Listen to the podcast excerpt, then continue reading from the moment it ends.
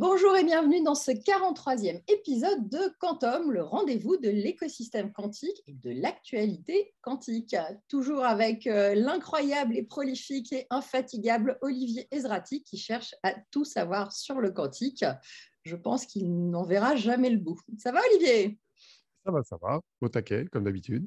Au taquet, oui. Ben je, je peux confirmer, préparez-vous. Euh, si vous aviez prévu de n'y passer qu'une demi-heure, je pense que nous allons dépasser. Donc, euh, prévoyez soit de rallonger votre promenade dominicale, soit euh, eh bien, vous les ferez en deux fois. Hein.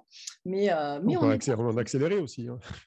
Ou en accélérer comme certaines fois. Il paraît qu'on peut vous écouter en x2 ça doit être quelque chose.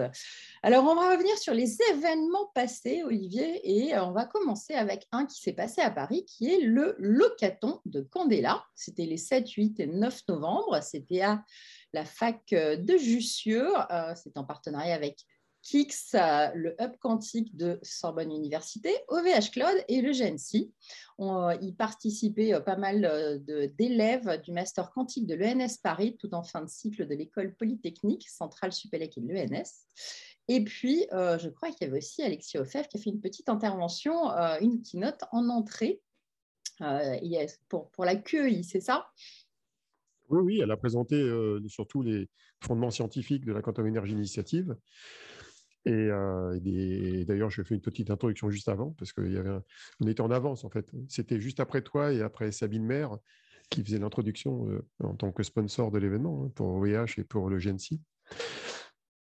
Oui, exactement. Et donc, c'était un hackathon. Hein, euh, c'était le premier hackathon où on utilisait l'émulateur Perceval de Candela. Est-ce que tu te souviens un petit peu des, sujets qui ont émergé grâce à ça? Non, pas des sujets. Par contre, ce qui était intéressant, c'est que les équipes étaient assez impressionnantes. J'ai assisté au pitch euh, des, des, projets. Je ne sais plus combien il y en avait, je crois plus d'une dizaine. Euh, et euh, c'était assez marrant parce que tu, vois des jeunes qui ont de l'ordre de 23 ans, enfin qui, qui sont en master et qui maîtrisent déjà très bien tout le jargon du domaine du calcul quantique, qui savent ce que c'est que les, les qubits photons, qui ont une vision assez large et 360 du sujet. Alors, visiblement, ça peut être lié à ceux qui interviennent, ce qui n'est pas le cas des autres de l'équipe, mais, enfin, c'était assez impressionnant. Et ce qui était très intéressant aussi dans ce hackathon, c'est de voir à l'œuvre les, outils de Perceval, donc développeur Jean Senelard chez Candela, qui permettent à la fois de faire d'émulation, mais aussi d'accéder aux ordinateurs quantiques de, de, Candela avec quelques qubits. Donc, oui, exactement. Là, on pouvait se connecter via le cloud via OVH mm. d'ailleurs, en fait, et euh, utiliser les machines à 2 qubits pour faire tourner ce qui avait été préparé sur les émulateurs, pour voir en fait si ça tourne. Hein. Euh, alors, quel est l'intérêt de faire ce type de hackathon? Pour, les, pour ceux qui participent ou pour l'organisateur? Bah, Pour les deux. C'est asymétrique. Alors, pour, pour les participants, c'est un moyen d'apprendre à développer sur un nouvel outil en mode un peu fast track, hein, même si je pense qu'ils avaient commencé à potasser le sujet un peu avant. Euh, c'est un moyen de travailler en équipe, c'est un moyen de découvrir aussi d'autres euh, euh, personnes qui s'intéressent au même sujet. Alors là, fondamentalement, la plupart des participants, c'était des jeunes, hein, donc en, master, voire des thésards de l'équipe, notamment de Pascal Sonnellard chez, au C2N, ce qui n'est pas une grande surprise, mais d'autres thésards du LIPSIS, et d'ailleurs, le jury, c'était un mélange de gens du C2N et de l'Ipsis et de Candela. Euh, bon, c'est la mise en réseau des gens en fait qui compte. Hein. Mais c'était impressionnant et je crois qu'il y avait plus de 50 participants. Euh, plus de 65. Hein. Plus 65, inscrits. Et... Il y avait quand même beaucoup d'étudiants qui venaient de l'étranger aussi, en fait. C'est ça. Alors, il y avait des étudiants qui venaient de l'étranger. Alors, soit ces étudiants qui sont déjà insérés dans les formations ou les thèses euh, organisées en France, soit ils venaient carrément d'étrangers. J'ai vu une Russe qui venait de je sais plus où, des États-Unis, qui était venue pour ça. Euh, oui, oui, ça attire du monde. C'est bien. Alors, vu de Candela, évidemment, c'est un moyen de développer son écosystème. C'est-à-dire que plus, il y aura de gens compétents sur leur technologie, plus il y aura de gens qui comprendront la manière dont on programme les qubits photons, mieux ce sera pour eux. Donc, euh, c'est symétrique. Hein. il y a des besoins des deux côtés. Alors, un autre événement qui a lieu, lieu en parallèle, c'était la conférence Optica, une conférence internationale, euh, donc les 8 et 9 novembre, au, siège d'Exail, euh, qui est le nouveau nom d'XBlue. Euh, et c'était à Saint-Germain-en-Laye. Est-ce que tu y es passé? Oui, alors malheureusement, je n'ai pas pu assister aux deux jours en entier. J'ai assisté qu'à une demi-journée. C'est une conférence qui, en fait, regroupe les principaux acteurs du secteur privé de la photonique. Et qui dit photonique dit aussi ceux des acteurs du quantique qui utilisent des photons d'une manière ou d'une autre. Donc, par exemple, il y avait des acteurs des atomes froids, bah, comme Pascal ou Colcanta, et puis il y avait aussi des acteurs des ions piégés. Je crois qu'IonQ intervenait, et à l'échelle mondiale, évidemment. Et l'autre euh, point d'orgue de cet événement, c'est qu'il y avait l'intervention euh, la première matinée d'Alain Aspect, euh, qui, qui bat la campagne en ce moment avec son prix Nobel. Hein. Il, intervient à beaucoup d'endroits. Bah, il est ultra demandé. Ah, il est très demandé, mais il, intervient apparemment à plein d'endroits. Et il a fait une longue une intervention classique où il reprend l'histoire de, la seconde révolution quantique. Et, ce qui est très intéressant dans les interventions d'Alain Aspect, c'est qu'il fait le lien entre la recherche fondamentale, dont il est un peu le, un, des exemples, et euh, la transformation de toute cette recherche en, en start-up, en innovation industrielle, en, technologie. Et il est un, grand apôtre de cette transformation. Donc, euh, c'était assez intéressant. il y a Philippe Granger qui intervenait, je crois, le lendemain. Euh, j'ai rencontré, évidemment, plein de gens sur place, euh, de start-up étrangères ou françaises. Et notamment, bah, j'ai rencontré Bruno Desruelles qui m'avait invité à cet événement et qui, qui m'a un peu mis à jour avec les équipes d'IXBlue et Exile maintenant sur les, non pas simplement les gravimètres, mais les centrales inertielles à trois dimensions euh, qui seront basées sur des atomes froids. Donc ça, c'est un nouveau projet que gère Exale euh, qui est assez intéressant. Alors tiens, en parlant de, changement de nom, je vais quand même te laisser l'insérer dans le déroulé de cette émission. Il y a une start-up qui a changé de nom aussi encore euh, cette semaine. Ouais, oui, oui. Alors c'est la mode en ce moment, dans certains cas. C'est Colcanta, justement, qui cette semaine a annoncé qu'il changeait de nom. Il s'appelle Inflection. Avec, un, avec, un, avec un Q aussi Avec un Q. Ça fait un peu Nolan hein, dans, l'esprit. Hein. Euh, et, c'est un changement de nom qui intervient quelques jours après une levée de fonds de 111 millions de dollars. Et alors aussi curieux que ça puisse paraître, euh, Colcanta, qui est connu pour ses ordinateurs quantiques euh, à atome froid, enfin, qui est un concurrent de Pascal, hein, tout simplement, en fait, quand ils ont fait leur dernière levée de fonds, ils l'ont fait surtout pour pour, développer leur activité de, capteur, en fait, à base d'atomes froids ou d'atomes neutres. Donc, ils sont un peu sur les deux à la fois. Alors, est-ce que l'inflexion veut dire qu'ils vont revenir aux, aux, capteurs et abandonner l'ordinateur quantique? Je ne crois pas trop. Mais bon, voilà, changement de nom. Euh, alors, euh, je vais, je vais te donner une tâche, hein, une page de plus, voire même deux pages de plus à faire dans ton bouquin pour l'année prochaine. Il va falloir que tu nous fasses les évolutions euh, des logos avec les noms des, pour qu'on puisse s'y retrouver. Parce que euh, à force de tous ces changements, on va peut... donc avoir une timeline avec les, les, changements et les dates, ça peut être bien. Ou, ou les rachats.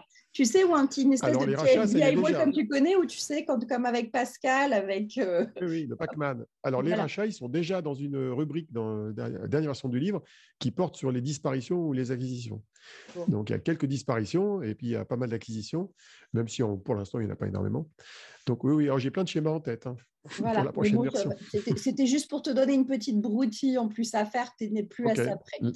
Passons à un événement suivant qui avait lui, lieu lui aussi le 8 novembre. Euh, c'était le lancement de UQ CSI, l'European Quantum Software Institute, euh, qui est une initiative pour créer des instituts de recherche en logiciel quantique financés par l'Union européenne.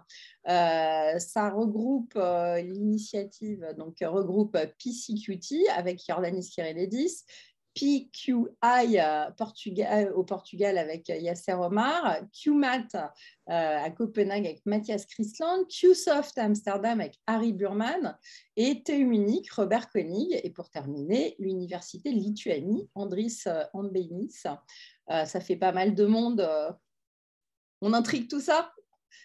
Oui, oui. Alors pour ce qui est de Paris, PCQT, c'est l'écosystème de Paris hein, qui est co-dirigé par Jordanis et par Eleni Demonti.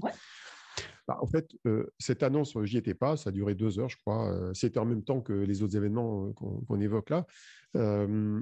en fait, c'est une annonce d'une sorte d'institut qui va être délocalisé sur plusieurs endroits en Europe mais ils n'ont pas encore les budgets. Donc il faut qu'ils trouvent les budgets européens pour financer ces centres de recherche. Mais c'est bien, ils annoncent la chose et après ils vont chercher de l'argent. C'est ça l'idée. Au, moins, ça se fédère pour travailler. Euh... C'est pas bête parce que l'Europe a besoin d'unifier un certain nombre d'efforts dans, la recherche et si on commence par le logiciel, bah pourquoi pas.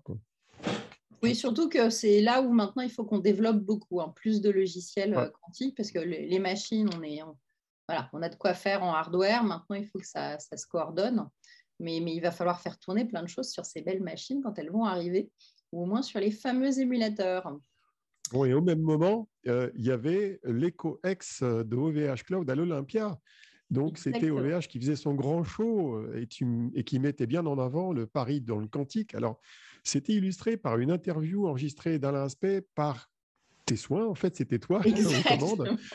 Et, et donc, suivi d'un panel que tu animais avec Maud Vinet, donc, dont on peut maintenant dire qu'elle est la CEO de Sequence, on va y revenir, mmh Valérie Anguez, CEO de Candela, et Christophe Legrand, qui est le VP EMEA de Pascal. Et puis, bon, tu as animé ça, ça a duré, je sais pas, 10-15 minutes, c'est super. Et puis surtout, j'ai vu Octave Clabat, le fondateur, et Michel Paulin DG, qui affirmait l'engagement d'OVH Cloud autour du quantique. Et maintenant, tu en es officiellement en charge, si j'ai bien compris.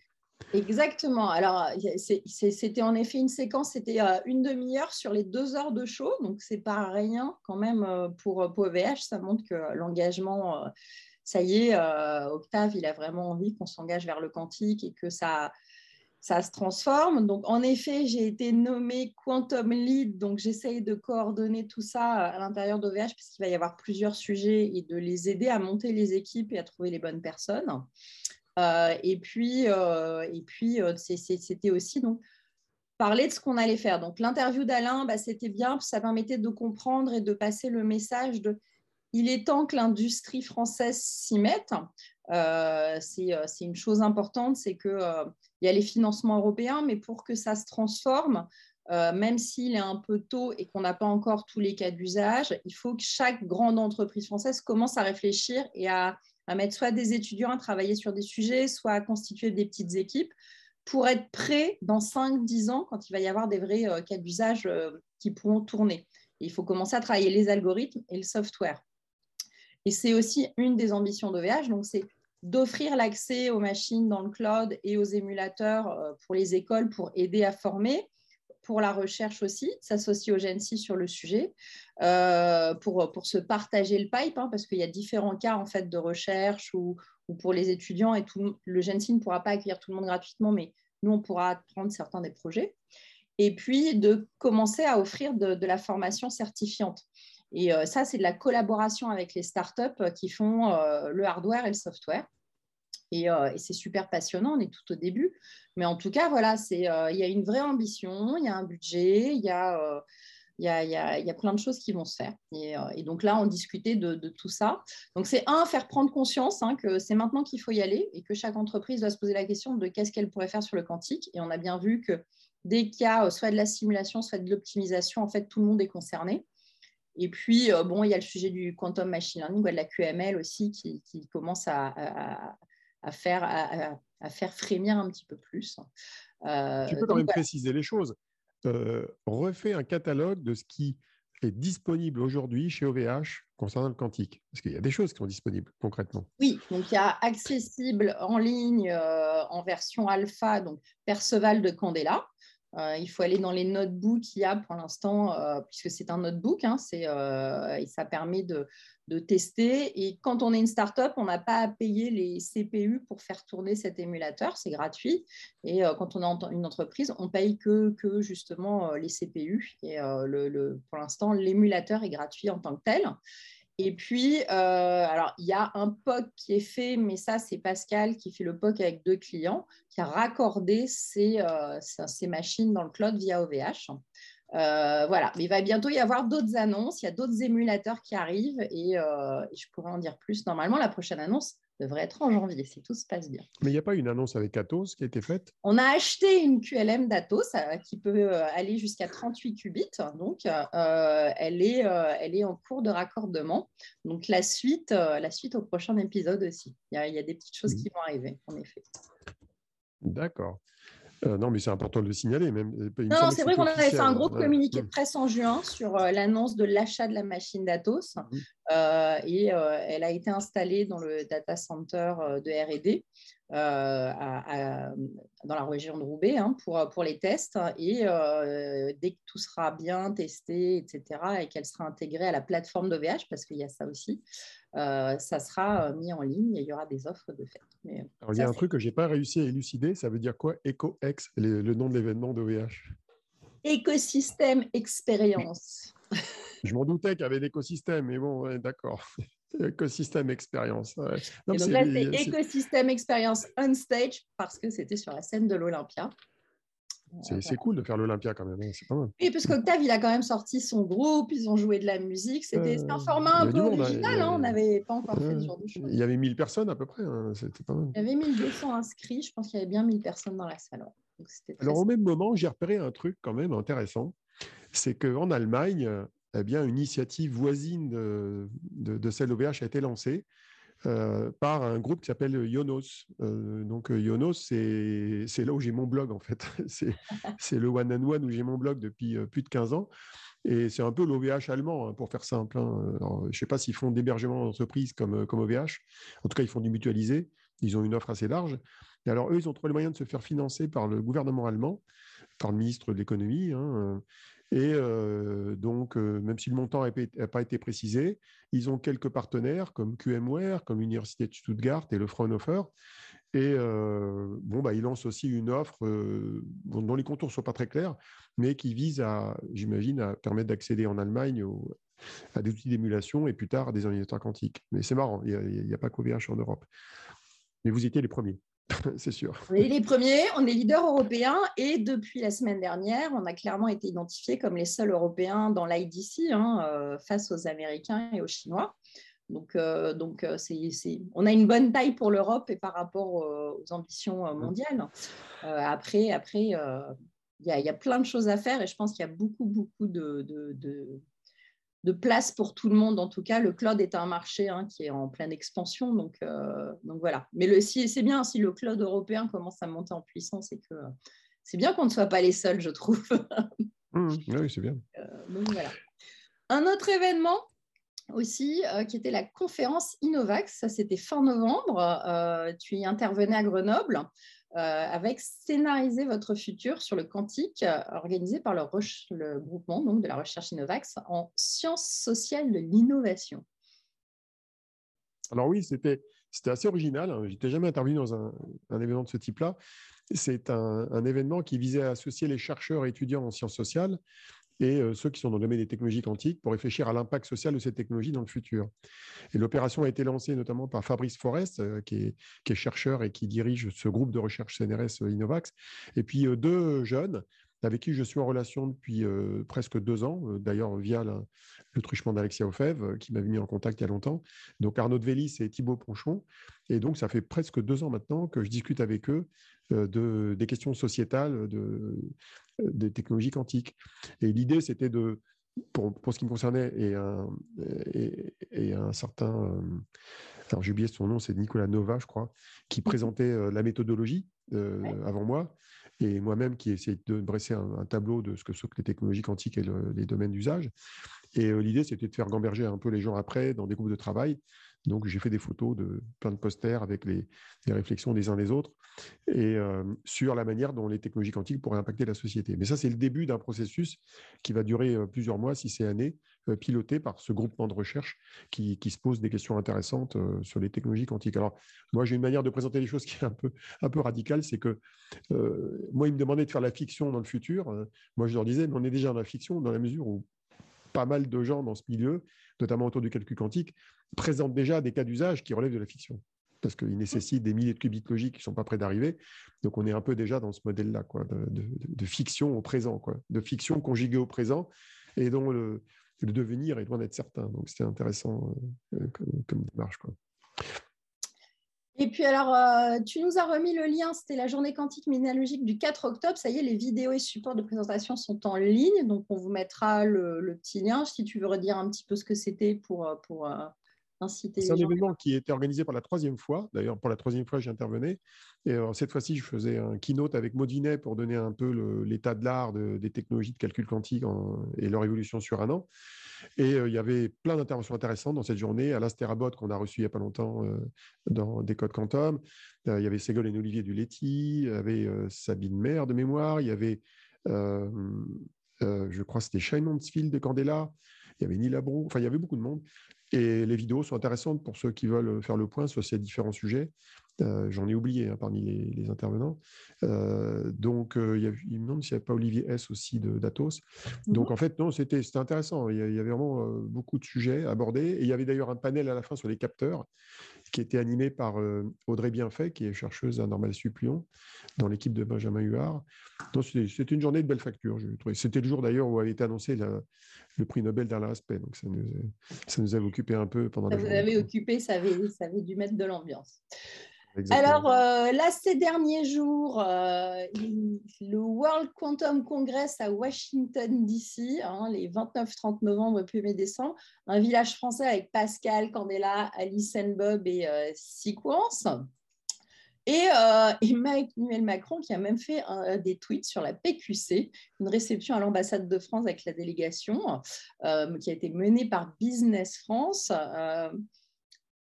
belle délégation. Est-ce qu'il y avait, est-ce que tu as, pu voir un petit peu comment ça se passe euh, Qu'est-ce qui s'est passé autour de ça? On a vu quelques photos passer en effet sur les réseaux sociaux, mais on a euh, vu passer ça de loin, notamment par les retours de Frédéric Barbaresco de Thalès qui nous qui nous briefait au fil de l'eau et Nila Bro aussi.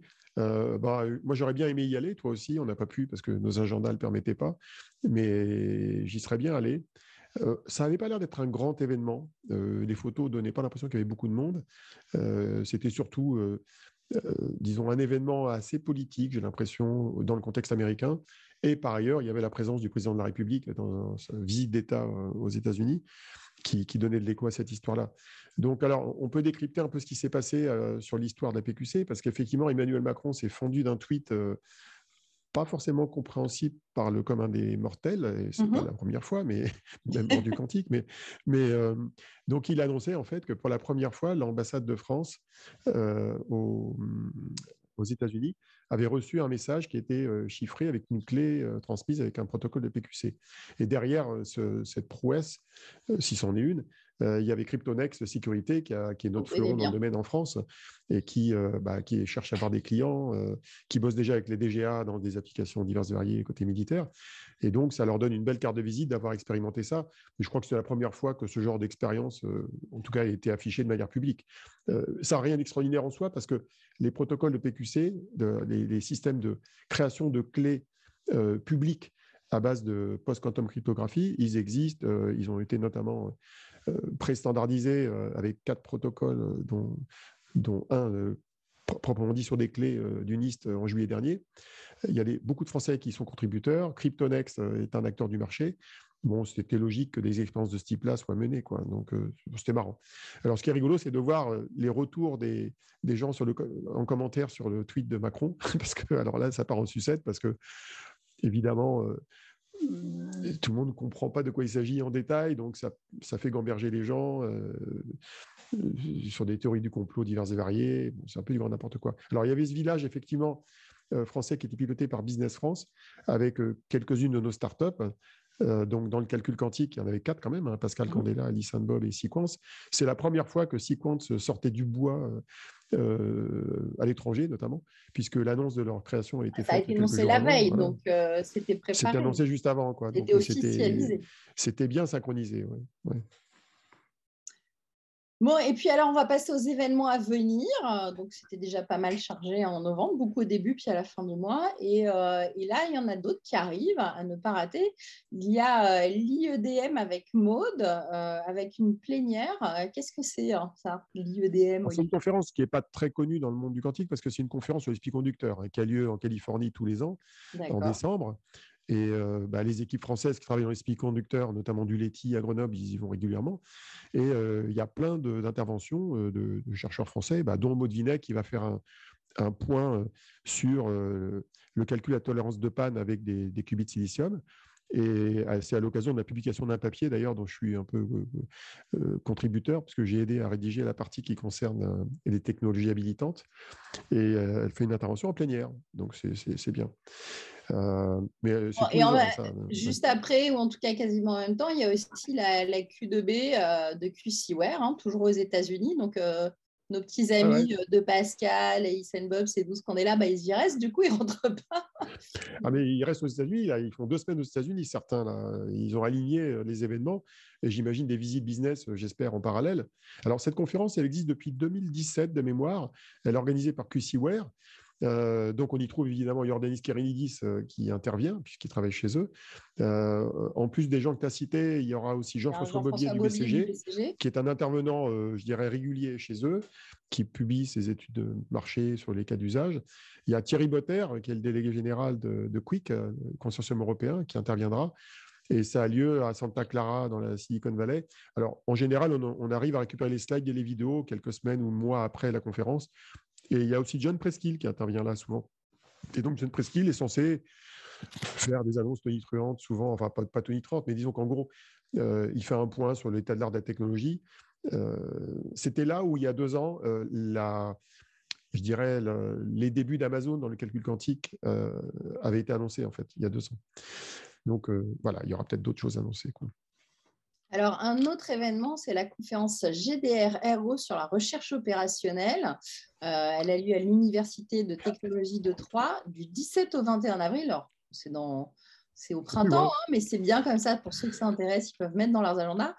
Emerging Optimization Methods from Meta Heuristic to Quantum Approaches. Rien que ça. Traduction. Traduction.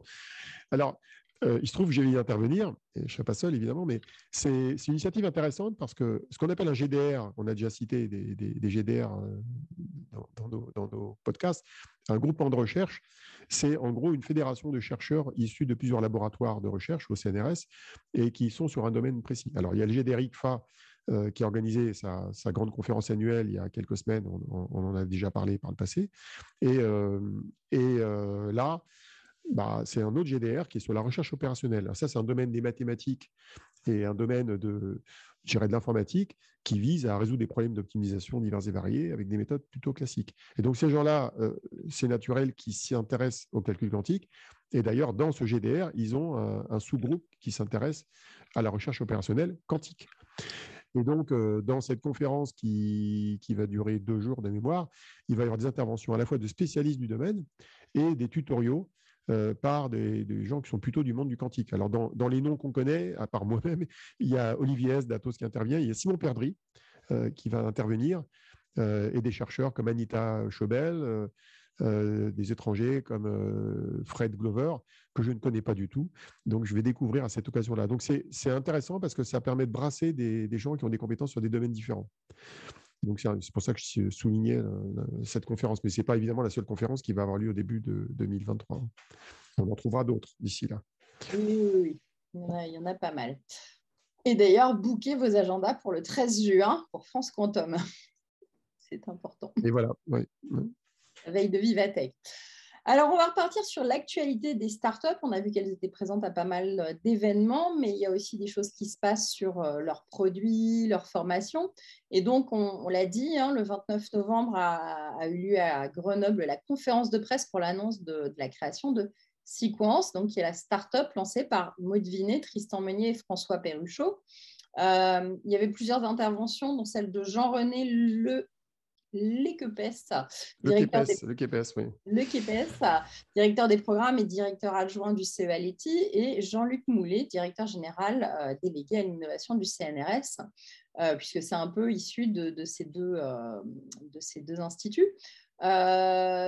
Tu, tu, as suivi du coup cette annonce? Tu veux rajouter des petites choses? Parce que si ah, hein, on, a attendu, on a eu les noms de code, ça fait longtemps qu'on espère qu'elle sorte, donc on est ravi que ça y est, elle soit là début d'une nouvelle aventure. c'est vrai que c'est une, euh, c'était attendu depuis longtemps. Hein. Ce projet, il a germé il y a déjà plusieurs années. c'est d'abord un projet de recherche, hein, CNRS et, et, CEA, et petit à petit, c'est devenu un projet entrepreneurial. Alors, c'est un projet entrepreneurial dans la même lignée que beaucoup d'autres startups du quantique, qui est dans, le registre du long terme. C'est-à-dire qu'on ne va pas promettre de faire un ordinateur quantique scalable tout de suite. Ce qui est intéressant d'ailleurs, c'est que la, la promesse à long terme qui a été faite par, par Maude euh, Vinet à l'occasion de ce lancement, c'est de dire on vise 100 000 qubits. Alors, ça fait beaucoup 100 000 qubits, hein. mais paradoxalement, c'est raisonnable par rapport à d'autres projets, puisque son concurrent euh, presque direct, euh, qui s'appelle Dirac, qui est australien, lancé par Andrew Dirac, lui, il annonce carrément des milliards de qubits. c'est probablement un peu exagéré. Psyquantum, qui est dans les photons, eux, ils annoncent un million. Donc, on est presque raisonnable quand on dit qu'à 10 ans, on fera, on fera 100 000 qubits. Mais le, défi technologique est énorme. Hein. C'est très difficile de faire des qubits, quelle que soit la nature d'ailleurs, dans, ces, ordres de grandeur-là. Alors, l'accent de, ce lancement, qui n'a pas révélé grand-chose. Hein. C'est normal, hein, les, startups gardent un petit peu euh, de, la réserve hein, pour faire des annonces technologiques. C'était surtout l'accent mis sur les forces de la filière d'esprit conducteurs de Grenoble. On sait que c'est un écosystème qui est très dense avec ST Micro, Soitec, les labos du Leti, euh, plus ce qui se passe à l'Institut Néel euh, au CNRS. Donc, en gros, c'est presque plus une annonce sur l'écosystème qui entoure la startup que le contenu détaillé de ce que veut faire la startup. Et Maud, d'ailleurs, a fait une présentation euh, que, j'ai vue relatée par les médias, qui était très orientée sur les cas d'usage du, calcul quantique. Et ce qui est assez intéressant, c'est que Maud reprend ou amplifie une, sorte de thèse sur les usages du quantique que je trouve assez fréquente maintenant dans l'écosystème, qui est de dire, nous, on vise les usages euh, qui vont changer le monde, quoi. Mmh euh, ce qu'on appelle les, usages à impact.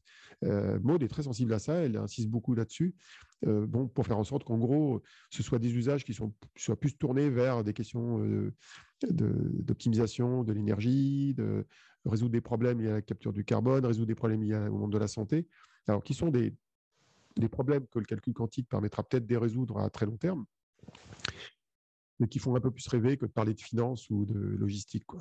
Oui, j'en parlais hier avec, avec euh, d'autres personnes. C'est vrai qu'il euh, y a toute. La nouvelle génération demande beaucoup au monde de la recherche de faire de la recherche éthique. Et mmh. pendant longtemps, c'était on fait de la recherche parce qu'il faut avancer et que si on commence à être l'éthique dedans, ça peut nous freiner. Mais en même temps, il y a une vraie volonté de dire on fait de la recherche pour en faire des choses bien. Et euh, c'est toujours, c'est toujours compliqué, hein, mais c'est un vrai sujet. C'est paradoxal. C'est paradoxal parce qu'en fait, le jour où l'ordinateur quantique marchera à grande échelle, bah, les gens l'achèteront pour ce, pourquoi il sera utile. Et si les gens l'achètent pour faire de la finance et des transports, bah, ça se vendra. Euh, tu ne décideras pas que tu le vends que à des gens qui changent le monde. C'est ça, mais, mais essayer de le pousser et de le donner avec des valeurs, c'est toujours bien. Oui, oui. c'est une manière d'afficher de, des valeurs quand on crée la société dès le départ. J'ai discuté avec des jeunes il n'y a pas longtemps et je leur disais, vous savez, le problème, c'est que euh, n'importe quoi peut être tourné en arme, en fait, y compris une petite cuillère. C'est plutôt qu'est-ce qui va en être fait et qui va en faire et comment on légifère et à quel moment. Et, euh, mais il n'y a pas de bonne ou de mauvaise recherche, il y a euh, qu'est-ce qu'on va en faire après de cette recherche. Et, mais, si on commence à réfléchir, en fait, on ne ferait rien et on n'aurait pas l'électricité euh, qui a permis de des gens, de donner du confort à des gens, même si là, on va rentrer en restriction a priori. Mais ça, ce n'est pas notre actualité à nous, on va laisser les grands médias en parler. on va revenir à une autre start-up, Pascal, alors là, tu as, tu as été les visiter, tu as été faire un petit tour dans les labos. Qu'est-ce qu'il y a de neuf chez eux euh, Qu'est-ce qui a bougé hein? Alors, euh, j'ai eu l'occasion effectivement de déjeuner avec Georges, Olivier Raymond et son équipe, et puis de visiter les labos, entre guillemets, c'est plutôt les salles d'intégration des machines que j'ai vues. Euh, nous deux, on était allés voir euh, l'équipe d'Antoine Brouès. C'est vrai qu'on avait été visiter à, l'époque, c'était encore en labo. Maintenant, ils ont des vrais bureaux avec des vraies salles. Et c'était il y a trois ans. On est allé en 2019, il y a trois ans, à l'IOGS. Là, c'est dans leur bureau à eux, mmh. qui sont pas loin du RER e Massy Palaiso. Et euh, bah, j'ai surtout essayé de comprendre comment fonctionnait la machine au niveau de ses différentes composantes. Notamment parce que je m'intéresse à la question énergétique, donc pour voir un petit peu le, euh, par où euh, passe l'énergie qui est consommée. Et c'est d'ailleurs assez raisonnable dans le cas d'un calcul quantique à base d'atomes froids. Euh, ça consomme visiblement autour de 2 kW en manière courante, donc c'est pas beaucoup. J'ai pu voir à la fois la machine existante qui s'appelle Fresnel, qui est dans le cloud aujourd'hui avec quelques clients, et aussi les générations suivantes qui sont en train d'être mises au point et qui permettront d'avoir un plus grand nombre de qubits que les 100 qubits qu'on a aujourd'hui. Le, petit truc croustillant que j'ai découvert pour, la vulgarisation que je trouvais rigolo, c'est que le fameux rubidium qui est utilisé dans les, ordinateurs de ce type-là, c'est en fait un consommable. c'est assez marrant de voir comment ça fonctionne, en fait, parce que en fait, ils ont, ils ont une petite éprouvette qui fait quelques centimètres de haut, qui contient de l'ordre d'un gramme ou deux grammes de, rubidium, qui est chauffé par un dispositif qui, est, qui passe par ce qu'on appelle un mode 2D, c'est-à-dire un système qui va le préparer et chauffer les atomes sur une barrette en 2D, puis après qui va l'envoyer euh, à l'intérieur d'une chambre qu'on appelle un mode 3D où les atomes après vont être piégés et contrôlés par des lasers. Oh. Mais une fois que les atomes ont été utilisés par juste un run de calcul, en fait, les atomes, ils sont aspirés par une pompe et après, ils vont dans un réservoir poubelle. Et, alors, j'ai posé la question, mais alors, euh, votre éprouvette, là, elle permet de tenir combien de temps? Ils ont dit, ouais, environ un an. Sachant qu'on utilisera des milliers de fois l'éprouvette. Donc, en fait, ils utilisent des, des, des, des pouillèmes de, de, de, de microgrammes Ouais. à chaque opération.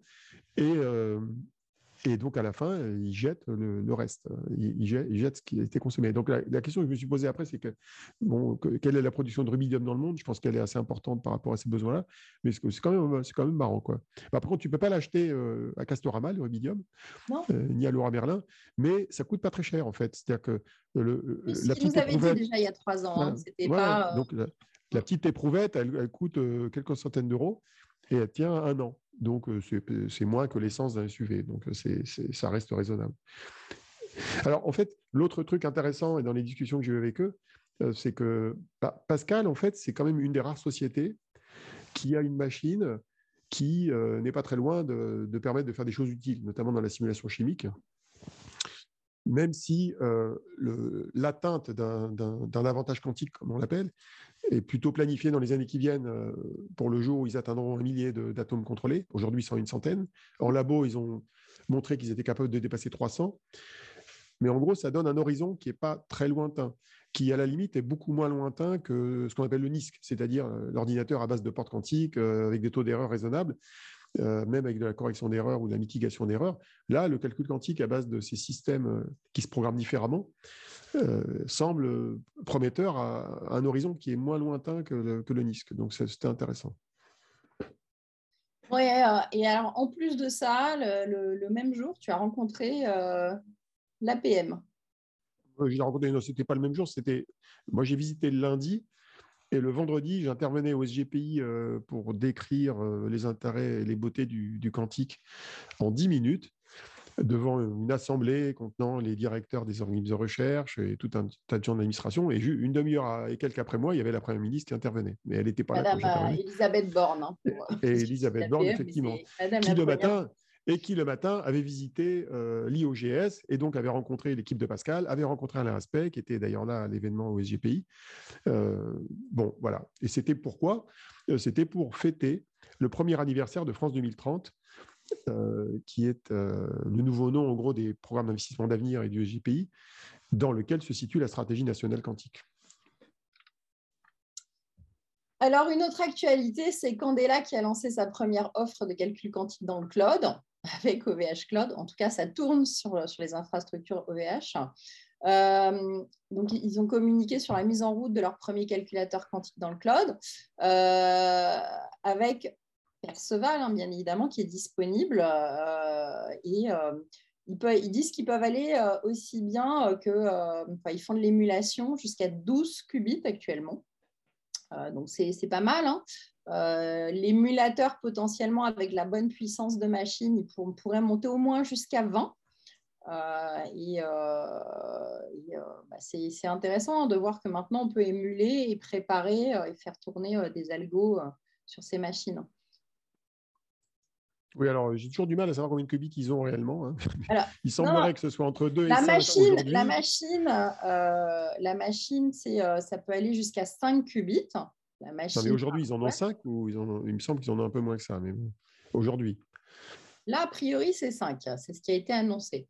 Et par contre, l'émulateur va jusqu'à 12 sur un notebook, un PC, euh, et sur les infra OVH, mais pourra monter euh, avec la bonne puissance de CPU derrière jusqu'à 20 qubits. J'ai repris juste le- les informations publiques qu'ils ont annoncées. Ils disent qu'ils sont, ils, ils vont aller jusqu'à 5 qubits à court terme, et ils seraient 2 aujourd'hui, et ils vont aller jusqu'à 12 l'année prochaine. Et hop, tout. Voilà. Mais les up to, euh, je me méfie un peu. C'est donc, euh, bon, c'est normal. Sur les photons, il y a encore peu de qubits pour l'instant, euh, et ils vont, ils vont augmenter ça progressivement. Quoi. Bon. On va sortir de France à Xanadu euh, qui lève 100 millions de dollars. Euh, c'est bien, c'est une bonne avancée, c'est un bon montant? Ah, c'est un bon montant. Il y a pas mal de startups françaises qui cherchent ça en ce moment, donc euh, Ouais. c'est pas mal. Bah, en même temps, c'est un peu en, en creux, c'est que c'est le même montant qu'ils avaient obtenu à la levée précédente. Alors en général, une startup, quand elle fait une deuxième levée, enfin une levée N plus 1, souvent elle, monte les enchères. En gros, elle lève encore plus pour accélérer la croissance. Sauf qu'ici, quand une startup quantique euh, fait une série C, comme on dit, une, nouvelle levée de fonds, c'est pas pour augmenter le chiffre d'affaires c'est pour proroger un investissement en R&D qui va durer très longtemps. Donc, euh, il y a peut-être une certaine logique à ce que les levées de fonds n'exposent pas, comme ça a été le cas pour Psychantom, il fut un temps, où ils étaient passés de 100 et quelques à 450, euh, leur dernière levée de fonds il y a deux ans, euh, avec un total de 725, je crois, de tête. Donc là, bon, c'est entre les deux. quoi. Alors, par contre, ce tour de financement, il, il a fait rentrer de nouveaux investisseurs ce qui est plutôt bien. Parce que si on n'a que les investisseurs euh, traditionnels, c'est moins, euh, moins, moins, intéressant. Là, il y a plus d'investisseurs, donc ça veut dire qu'ils ont réussi à, obtenir la confiance d'un plus grand nombre de personnes. Quoi. Voilà. on attend par contre qu'ils livrent quelque chose, parce que euh, en juin dernier, ils avaient fait beaucoup de bruit avec leur Gaussian Boson Sampling, qui était un système qui reprenait le système chinois de, suprématie quantique à base de photons, euh, j'appelle ça un mélangeur de photons dans un interféromètre, qui était censé être programmable, qu'ils ont mis dans le cloud via Amazon. Mais euh, en fait, en pratique, ils auraient plus ou moins abandonné cette technologie pour revenir à leur technologie d'origine, qui est de faire ce qu'on appelle du Q-mode, donc euh, des, qubits à variable continue. Donc pour l'instant, on peut dire qu'ils sont entre deux eaux, mais ils ont quand même des offres dans le cloud à petite échelle. Donc voilà, il faut les suivre aussi dans le monde des photons. Alors, on va passer à la catégorie science. Donc, euh, encore un peu d'actu. Avec la visite de l'IRIG à Grenoble, euh, c'était le 21 novembre. Tu as passé la journée à visiter le, laboratoire Félix de l'IRIG, euh, qui est dirigé par Manuel Ouzé. Qui as-tu vu? J'ai vu beaucoup de monde en une journée. Je crois que j'ai vu plus d'une douzaine de personnes. Et j'étais assez impressionné par ce laboratoire dont je connaissais l'existence, mais que j'avais jamais vu de manière extensive. Euh, euh, nous-mêmes, on avait euh, ou croisé ou rencontré Silvano Di Franceschi, qui est un collègue de Maudinet et Tristan Meunier dans les qubits silicium.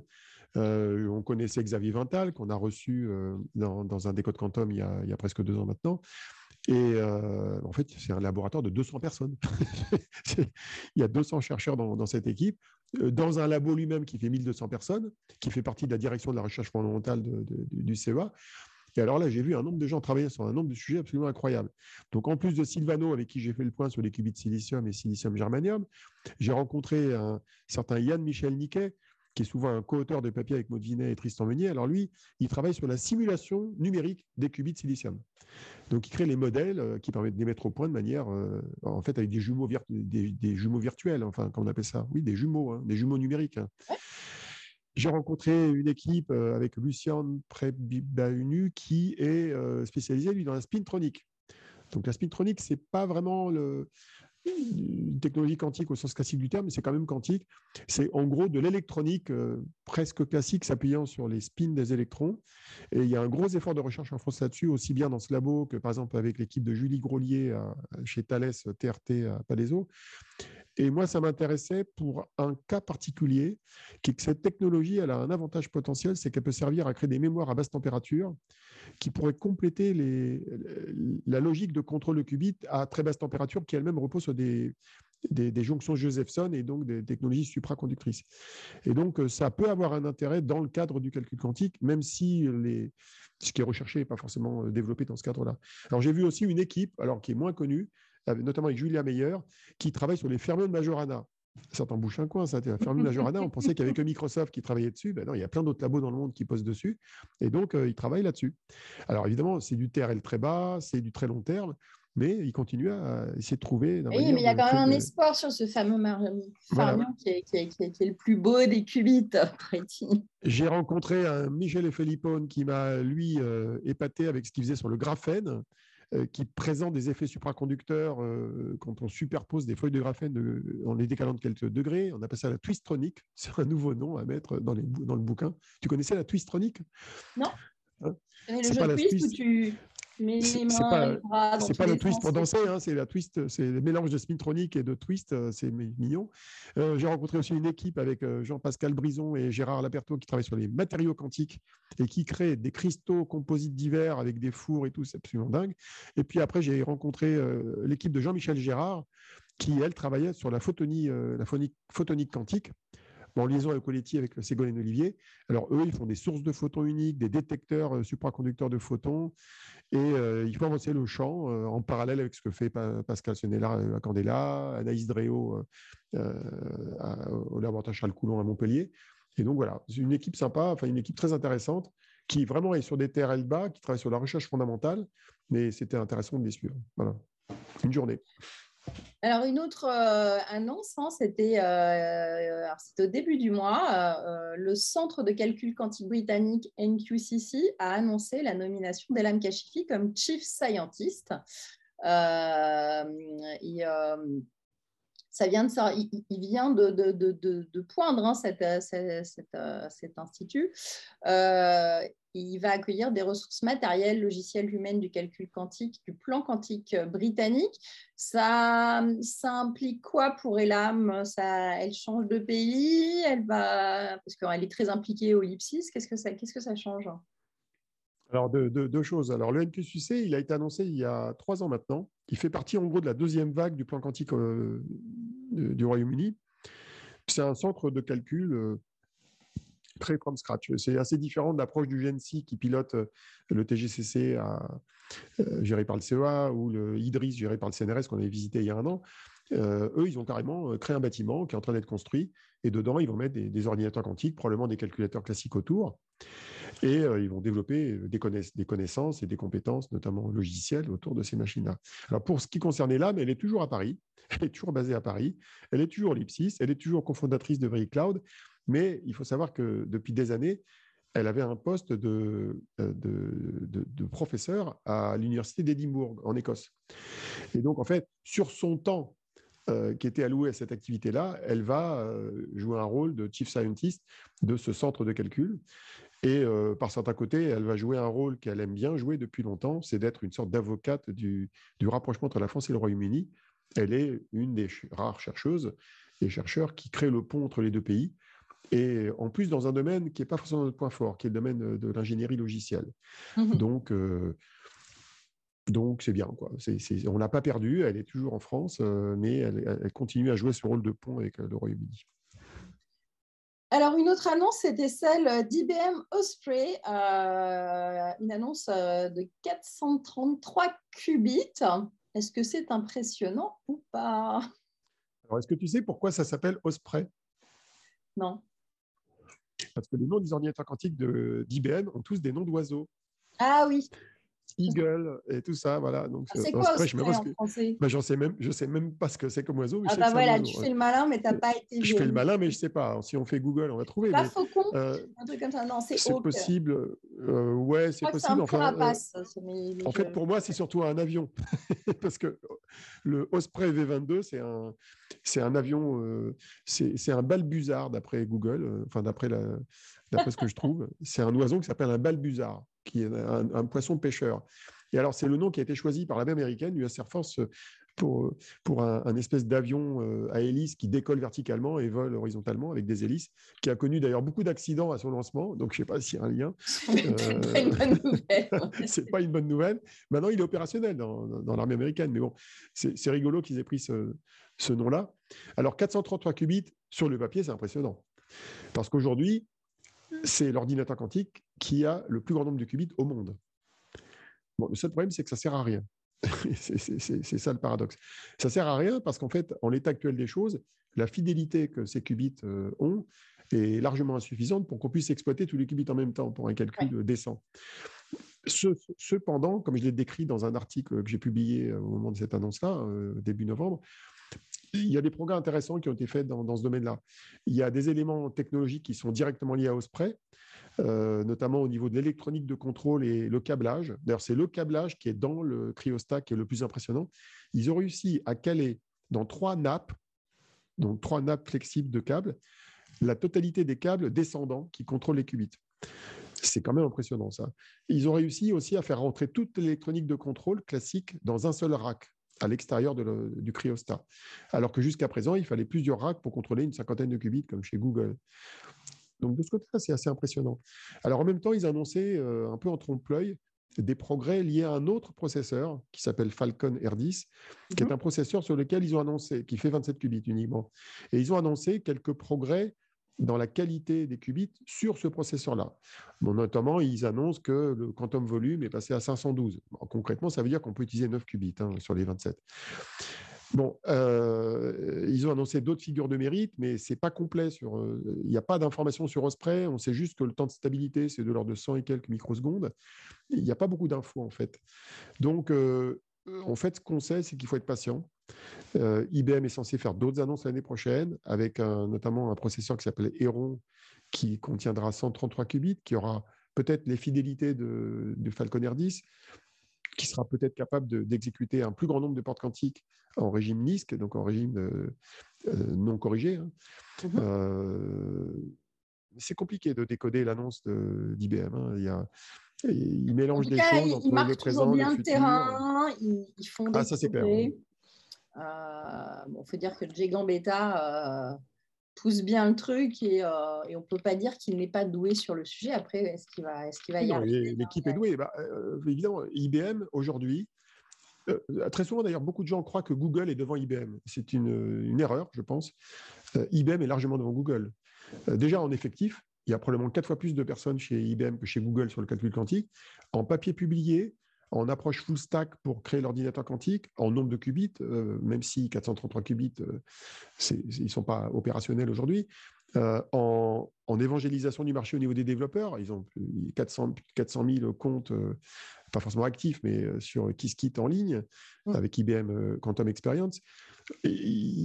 C'est un des rares acteurs, alors ils ont mis le paquet, ils ont dû dépenser autour de 2 milliards de, de dollars depuis qu'ils font ça, mais c'est un des rares acteurs qui est plutôt bon dans toutes les dimensions, logiciel, développeur, écosystème, euh, hardware, technologie habilitante.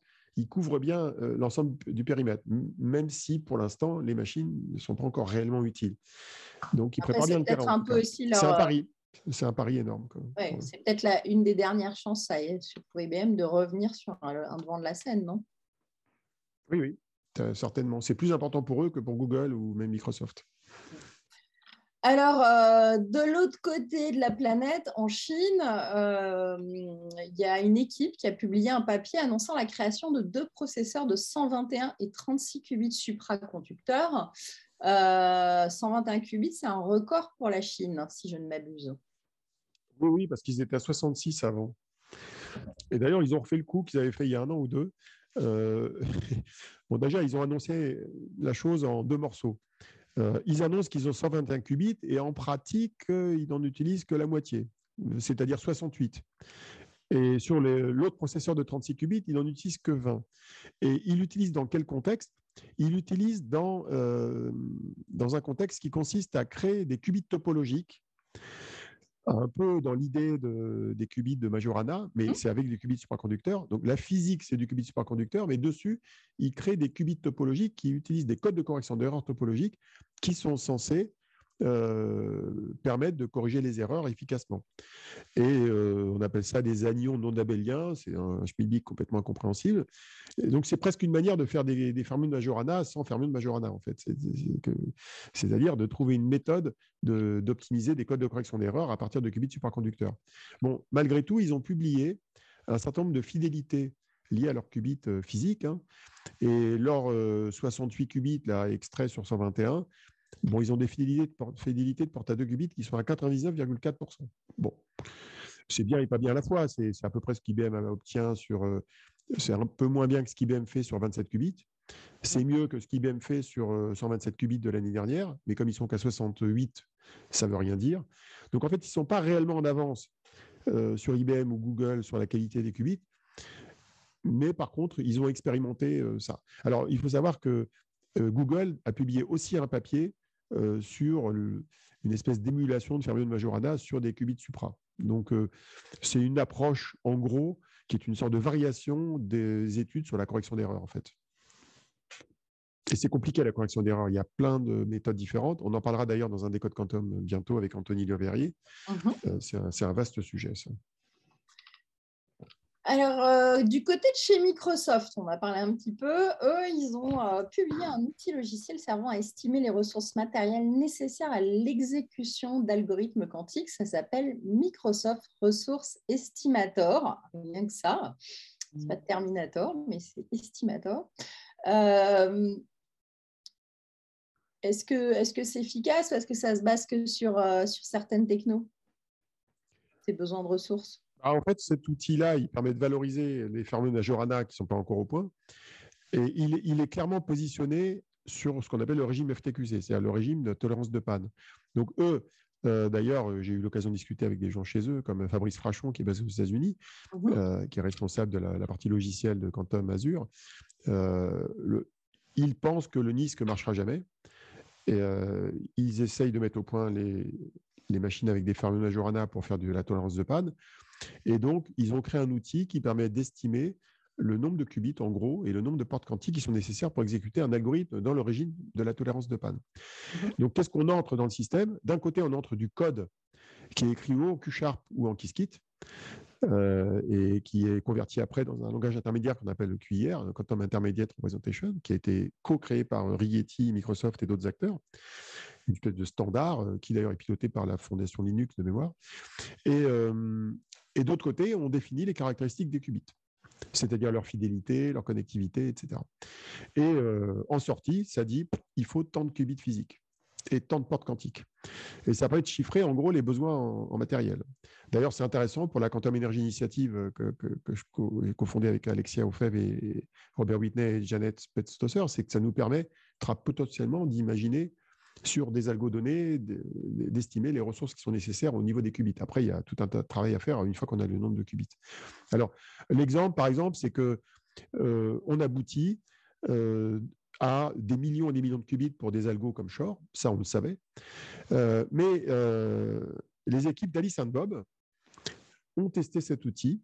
Ils ont intégré dedans les paramètres de leurs qubits qui sont en cours de mise au point, les fameux qubits de chat, et ils ont obtenu un besoin de 130 000 qubits physiques de chat pour casser une clé RSA 2048.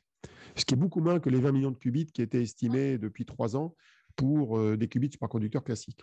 C'est normal puisqu'on sait que les qubits de chat sont, censés corriger nativement les erreurs de flip, donc les erreurs de, entre 0 et 1, mais pas les erreurs de phase.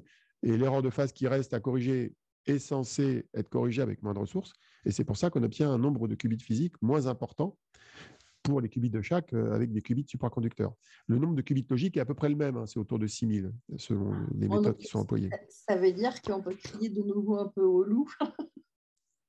au loup, c'est-à-dire? Ah bah que euh, l'algo de short pourrait tourner plus vite qu'on ne le pense. Ah bah non, il tourne pas très vite d'ailleurs l'algo de il dure plusieurs heures hein, pour. Euh, non, mais il arriverait plus rapidement que prévu et casser. Euh... Bah, pas forcément parce que la mise au point des qubits de chat n'est euh, pas très rapide, donc euh, en fait rien ne garantit que les 130 000... C'est difficile à scaler le nombre de qubits de chat, mais par contre si on les a et si à un moment on y arrive. Bah, sur le papier, on pourrait dire qu'arriver à 130 000 qubits de chat, c'est plus simple que 20 millions de qubits supra. Mmh. Mais bon, il faudrait déjà qu'il y en ait deux quoi, qui marchent. Pour l'instant, on, en est, on en est là. Quoi. Et il faudrait être sûr que euh, déjà, on, on, arrive à faire au moins un qubit logique euh, qui améliore d'un ordre de grandeur le taux d'erreur des qubits physiques. On n'y est pas encore. Olivier, on est largement de la demi-heure. Hein. Je préfère te le préciser. Oui, euh, je vais accéléré un peu. Et Lini Diamonti et Jordanis Kirenedis ont publié un papier portant sur la simulation d'un réseau quantique urbain avec ressources d'intrication euh.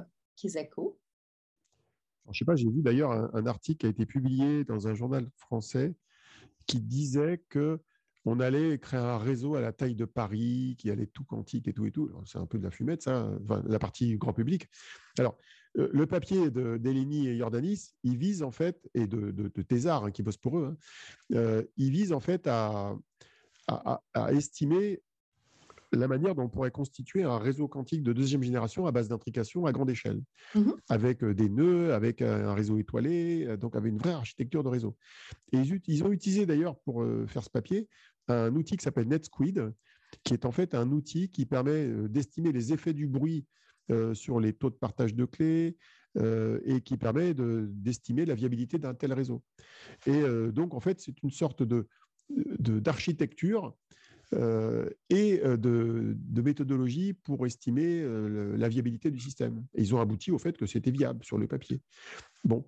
et l'autre point intéressant, c'est que ce genre de réseau permettra notamment de mettre en place le Blind and Verifiable Delegated Computing, qui est la technique sur laquelle travaille justement Ilham Kashefi, euh, qui permet de relier des clients quantiques à des ordinateurs quantiques, permettant de sécuriser euh, la communication euh, de manière quantique entre quelqu'un qui demande à déclencher un calcul quantique et la machine qui l'exécute.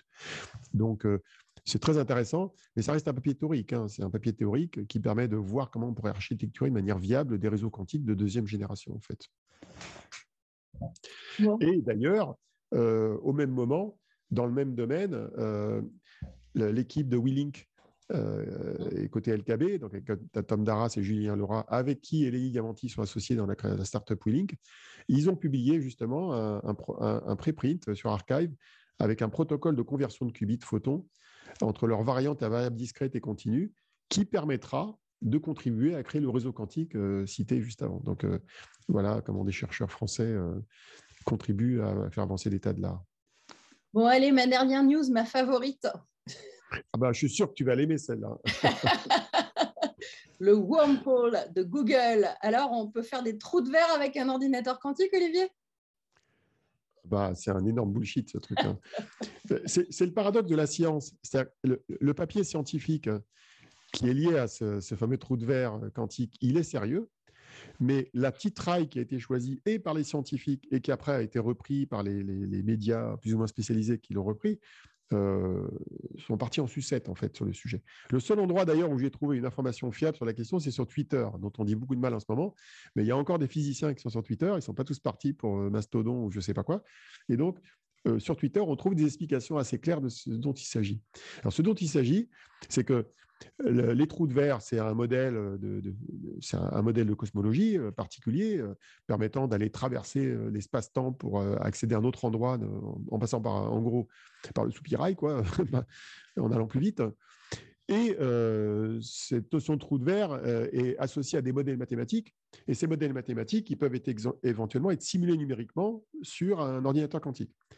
Et ce petit modèle mathématique euh, qui simule vaguement un trou de verre, il a été simulé sur un ordinateur quantique de Google avec 9 qubits et 160 portes, 164 portes quantiques à 2 qubits. Alors, pour que les gens comprennent bien, 9 qubits, ça tourne dans votre monde connecté, voire même dans un ordinateur d'il y a 30 ans. 9 qubits, c'est rien. C'est-à-dire que c'est l'équivalent de, euh, j'avais calculé, de 1000 euh, nombres complexes à gérer dans un tableau, dans un vecteur. Et donc, euh, n'importe quel ordinateur est capable de gérer ça. Donc, il n'y a pas besoin d'ordinateur quantique pour faire ce calcul. Donc, c'est un peu comme si on prenait les équations d'Einstein faites à la main et au stylo, on les met dans une calculatrice, on le fait tourner, et on dit Ah, on a fait un trou de verre. On a juste simulé numériquement une formule mathématique liée à la notion de trou de verre. On n'a pas évidemment créé un trou de verre, même nanoscopique. Ça te rassure ou pas? Oh bah oui, moi ça me fait toujours marrer. Mais euh, bon, après, euh, je rappelle que je suis arrivée sur le quantique euh, parce que je cherchais à me téléporter. Hein. Donc. oui, oui, oui. chacun ses besoins. comment, comment tuer ses rêves d'enfant? Voilà. en, faisant de la science. c'est non, c'est pas pour tout de suite, hein, c'est clair. Bon, eh ben, écoute, merci Olivier. On est arrivé au bout de ce 43e épisode de Quantum. On se retrouve dans quatre semaines pour le bilan du mois de décembre. Euh, ah non, peut-être pas. Hein. On ne va pas faire ça en fin d'année. Ah bah si. Bah, ça dépend de ce qui se passera en décembre, on verra. Mais... Je vais m'obliger de faire ça de Las Vegas juste avant le CES. Ah oui, c'est vrai, tu es à Las Vegas, toi. Tu pars au CES. Moi, j'y vais plus. Donc, euh. je, mm. te raconterai de quoi mettre dans ton rapport euh, je, t'enverrai les photos, tu pourras écrire le rapport de la maison et de rester au chaud. Euh. je vais utiliser GPT-3 pour faire le rapport. Voilà, GPT-3 et euh, tu restes les pieds dans les charentaises. Sur ce, bonne soirée Olivier et merci à tous de nous avoir écoutés. Au revoir.